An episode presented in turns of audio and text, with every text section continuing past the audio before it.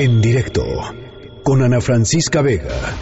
Los últimos días hemos eh, dado cuenta de los convenios que se firmaron durante la visita de la alta comisionada de las Naciones Unidas para los Derechos Humanos a nuestro país, Michelle Bachelet, eh, convenios de varias, eh, de varias, como, con varias naturalezas, digamos. Uno de ellos que tiene que ver con ayuda para la investigación en el caso Ayotzinapa, pero también convenios que tienen que ver con la implementación de la Guardia Nacional, en fin, eh, temas centrales para resolver un poco el pasado de México para saldar de alguna manera algunos de los ah, de las deudas históricas que tiene el Estado mexicano con, con, las víctimas y otros con lo que viene a futuro, con la implementación de la Guardia Nacional y con tratar de garantizar que las atrocidades que se cometieron eh, en el pasado con en la justificación de la seguridad no se vuelvan a repetir.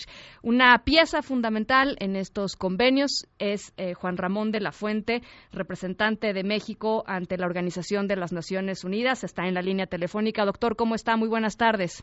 ¿Qué tal, Ana Francisca? Buenas tardes, mucho gusto en saludarte a ti y a tu auditorio. Igualmente, pues, igualmente, doctor. sí, efectivamente, creo que fue muy provechosa la visita de la alta comisionada para los derechos humanos, eh, la señora Bachelet, eh, porque además también eh, habría que agregar que se presentó el informe de la comisión de alto nivel que ella encabeza sobre la salud en las Américas como un ejercicio de evaluación y de balance a 40 años de que surgiera la primera iniciativa de la Organización Mundial de la Salud que planteaba la idea de que podía llegar a haber salud para todos en el año 2000, cosa que obviamente no ocurrió. Eh, pero entonces era importante a los 40 años de ese documento de Alma Ata, así se le conoce, porque fue la ciudad eh, en la que se eh, lanzó esta proclama por parte de la Organización Mundial de la Salud, hacer el análisis de qué falló, dónde nos atoramos, qué nuevos elementos tenemos para eh, modificar las políticas sanitarias y cómo podemos ahora reorientar, eh, hablando del futuro, que tú mencionabas, políticas que puedan ser ah, más realistas y que nos ayuden a, alcanzar eh, pues los nuevos objetivos que ahora tiene el sistema de Naciones Unidas, que son los objetivos para el desarrollo sostenible. ¿Del 2030? exactamente, de la Agenda 2030, que me parece que es una, una hoja de ruta fantástica, Ana Francisca, de veras, para cualquier gobierno, para marcar las políticas de desarrollo de los gobiernos, con objetivos claros, con metas específicas, con indicadores, con mecanismos para acelerar eh, los procesos. Y entonces estos ejercicios de, análisis y de autocrítica, porque son de autocrítica, la verdad, eh, resultan muy útiles. El caso de salud, que terminó hace unas horas en la Cancillería, pues contiene de verdad muchos elementos que nos forzosamente nos harán replantearnos muchas de las políticas, sobre todo aquellas que no alcanzaron las metas que se pensaba se podrían alcanzar hace 20 o 30 años. Ahora, eh, pensando un poco en este marco que nos relata en, en términos de salud, me, me remonto a lo que se dio a conocer hace no mucho y para el que México, de hecho, fue incluso un actor súper importante en la creación del Pacto Internacional de las Migraciones, ¿no? Eh, uno tiene estos marcos grandes, este, consensados a nivel global, pero de repente uno escucha el reporte como el que acabamos de escuchar de lo que está sucediendo en Tapachula, ¿no? Con los migrantes africanos eh, y uno escucha lo que tiene que decir el señor Trump y ve lo que está pasando en la frontera y dice, pues a mí, ¿para qué me sirve que, firmen un pacto internacional? Creo que ahí hay un reto eh, brutal para un país como México en el tema específicamente migratorio, porque lo que pasa en la teoría en la práctica hay una cantidad de presiones brutales, ¿no? Absolutamente, digo, uno de los retos más grandes que se tiene eh, una vez que se logran estos consensos, estos acuerdos, estos pactos, estos compromisos, como los quieras llamar, es cómo los aterrizas. Claro. Ahora, el marco referencial sí, sí, sí es muy útil. La verdad es que es que sí te permite tener, digamos, eh, los indicadores fundamentales sobre hacia dónde debes de moverte. Por ejemplo, en el caso migratorio que señalas, bueno, pues México tiene una dinámica muy compleja porque es un país de origen, es un país de tránsito, es un país de destino, todo a la vez, y tenemos dos fronteras muy complicadas, en el norte y en el sur. Sí, claro. Las, las dos muy complejas. Bueno, ¿de qué nos sirve el pacto migratorio? Nos sirve como un referente para decir, a ver, tenemos que tratar de ajustarnos al derecho internacional, punto número uno, en donde la complejidad arranca por el hecho de que estás a veces eh, confrontando marcos jurídicos distintos, el de un país y el del otro. Y entonces, ¿cómo lo haces compatible? Bueno, pues ahí entran las leyes internacionales tratando de encontrar compatibilidad entre la política migratoria que puede tener o que tienen los Estados Unidos que tiene México. Por supuesto que Trump dejó el pacto, ¿no? Trump no no no firmó el pacto. De, hecho, Trump y, y, pues con él se bajaron muchos otros países. Ah, Entonces, este, la verdad es que el esfuerzo que encabezó México, que fue bueno, fue, yo diría muy bueno, sí. eh, al final, bueno, pues si se te caen este, 20 o 30 países... y tu vecino, ¿no? Con el que tienes bronca, pues. Pues entonces este, ahí, eh, digamos, no se concluye el proceso. Pero el marco de referencia sigue siendo válido. Es mejor tenerlo que no tenerlo. Claro. Ahora, el tenerlo no significa que el asunto está resuelto. Pero, por ejemplo, ahora que escuchaba yo el reporte, pues por supuesto que hay un compromiso humanitario con los migrantes, es decir, tienen derechos y el pacto los contempla. Yo creo que la, la política que está eh, tratando de, de reordenar eh, eh, la Secretaría de Gobernación, son con la Cancillería, pues están echando por delante estos aspectos humanitarios hasta donde es posible. También esto hay que señalarlo. y, y el tema se agudiza cuando hay eh, momentos o circunstancias en ciertos puntos fronterizos que se vuelven particularmente visibles. En el caso eh, de la frontera norte pasa exactamente lo mismo. eh, este, en un momento dado, si se concentran demasiados migrantes en algún punto en particular, por supuesto que eh, eh estalla una crisis. Y esta es una crisis en donde lo que a mí en la perspectiva, digamos, que, que me parece que debe prevalecer me parece prioritario es que pues hay hay necesidades como las de atención médica y de salud que no deben soslayarse. No deben soslayarse o sea no quiero eso no quiere decir que se esté atendiendo bien satisfactoriamente pues no no, este, no claramente no marco, hay un marco referente que sí nos, nos nos orienta y norma una conducta y norma una política pública. Desde luego, déjame decirte, uno de los grandes temas en el sistema de Naciones Unidas y que estará vigente en los próximos años es el tema migratorio. No hay una solución, nadie la tiene, no la tienen los europeos, no la tienen eh, desde luego eh, en las Américas, tampoco la tenemos eh, nosotros, no la tienen los países africanos, no hay una solución. El pacto sigue siendo el mejor referente de lo que podría llegarse a hacer si en algún momento dado los países que se bajaron lo retoman y lo firman. Oiga, yo pensé que usted me iba a decir que uno de los grandes retos en, el sistema de Naciones Unidas era qué hacer con Trump. no, mire, eh, yo creo que eh, Naciones Unidas, tiene la ventaja de que mantiene vivo el multilateralismo. Pues sí.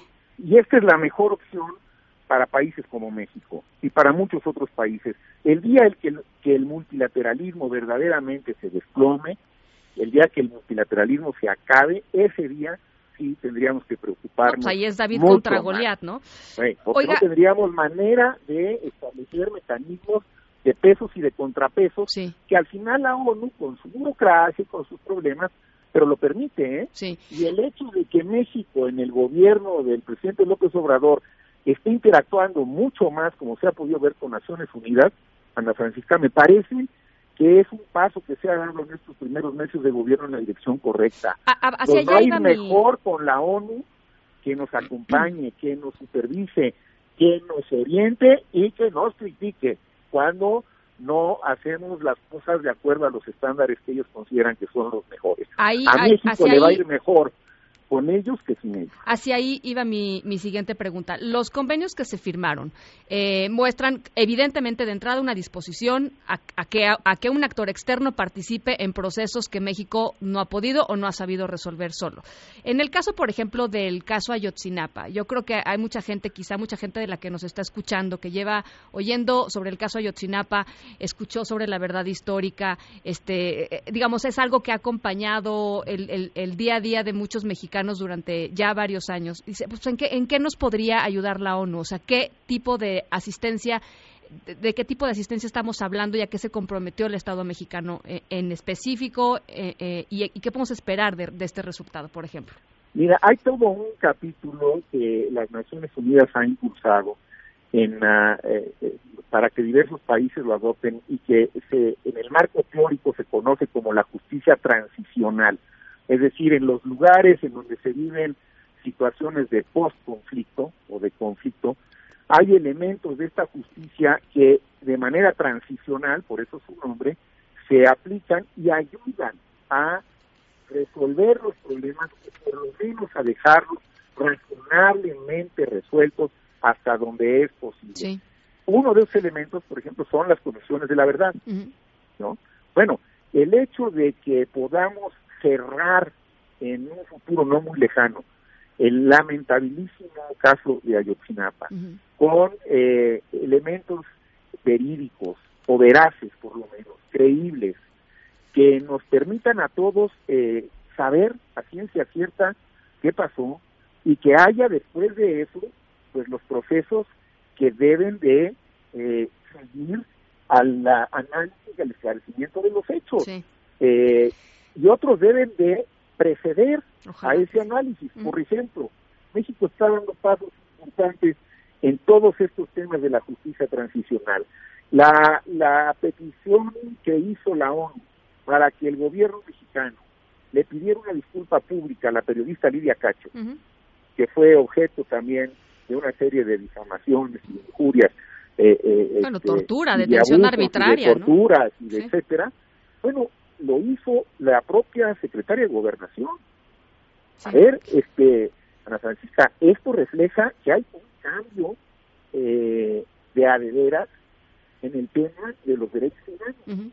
Y el gobierno mexicano, este gobierno, está reconociendo en los hechos y no nada más en la retórica, siguiendo los lineamientos de las Naciones Unidas, de la justicia transicional, que hay que empezar por reparar el daño, que hay que empezar por pedir una disculpa, que hay que dar los pasos subsecuentes para que quede claro que este tipo de eventos el Estado no los va a volver a repetir, por lo menos esa es la intención que va a con una serie de acciones como las que estamos platicando. Ahora, la, el caso de Lidia lo, ilustra bien, el caso de la visita de la, de la alta comisionada Bachelet apunta en la misma dirección. Aunque ella sí dijo, eh, doctor, ella sí dijo que le preocupaba... Eh, este esquema, digamos, como eh, tendiente a lo militar en la, en la, en la seguridad. O sea, si lo dijo tal cual, ¿no? Sí.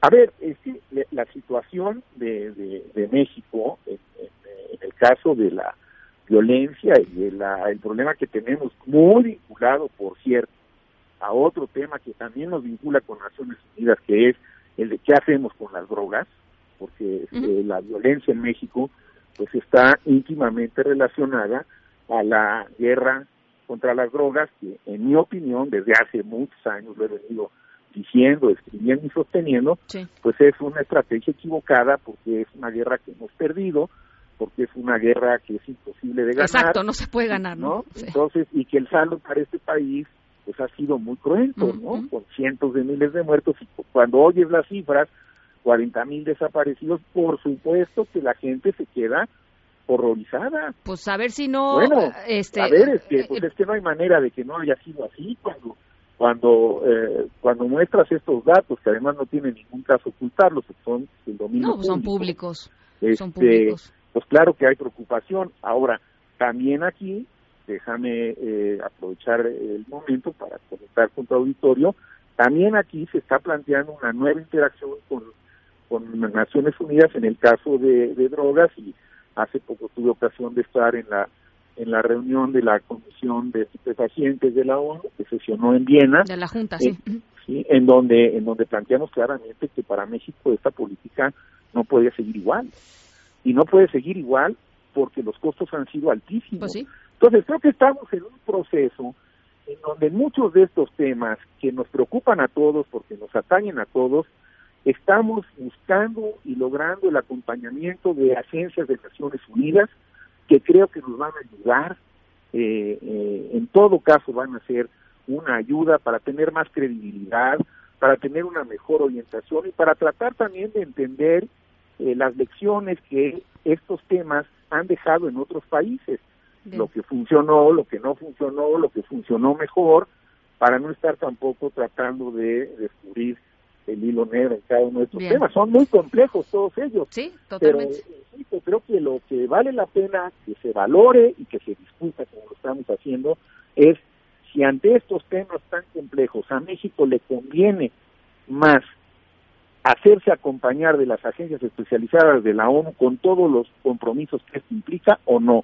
No, a mí no me cabe ni la menor duda. Sí, claro, a mí no me cabe ni la menor duda. La cosa es si, eh, si eventualmente algo que digan todos estos organismos especializados incomode al presidente López Obrador, en el, sobre todo en el caso de la Guardia Nacional, porque creo que ahí hay un convencimiento genuino del presidente de que eh, un mando militar es lo que tiene que ir, que, eh, digamos, la militarización, o sea, está ahí, pues él lo empujó, él lo ha llevado hasta donde está, y lo que ha dicho la ONU tradicionalmente en torno a eso es que es un modelo que no funciona. Entonces, yo no sé hasta qué momento, eh, digamos, esto va a ser una relación armónica, ojalá que así sea, y, pero eso lo, lo veremos ahora sí que con el paso tiempo, ¿no? Pues lo veremos con el paso del tiempo y además este, lo importante me parece, Ana Francisca, y creo que esto, eh, yo no tengo la menor duda que así será, es que aun cuando haya discrepancias con organismos de Naciones Unidas, van a ser discrepancias transparentes y abiertas, porque también es cierto que hay temas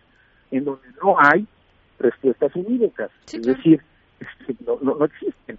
En, en, algunos temas México tiene que construir su propio modelo, tiene que construir sus propios mecanismos, tomando en cuenta lo que pues nos pueden ofrecer otros países y organismos especializados como, como los que hemos hablado. En fin, bueno. pues de todas maneras hay un cambio importante Y, y, yo, eh, digamos, sin, sin, sostener, porque no tendríamos elementos para ello, de que necesariamente vamos a encontrar todas las respuestas con este tipo de interacciones, sí estoy convencido que la verdad es mejor hacerlo junto con estas agencias de Naciones Unidas. ¿eh?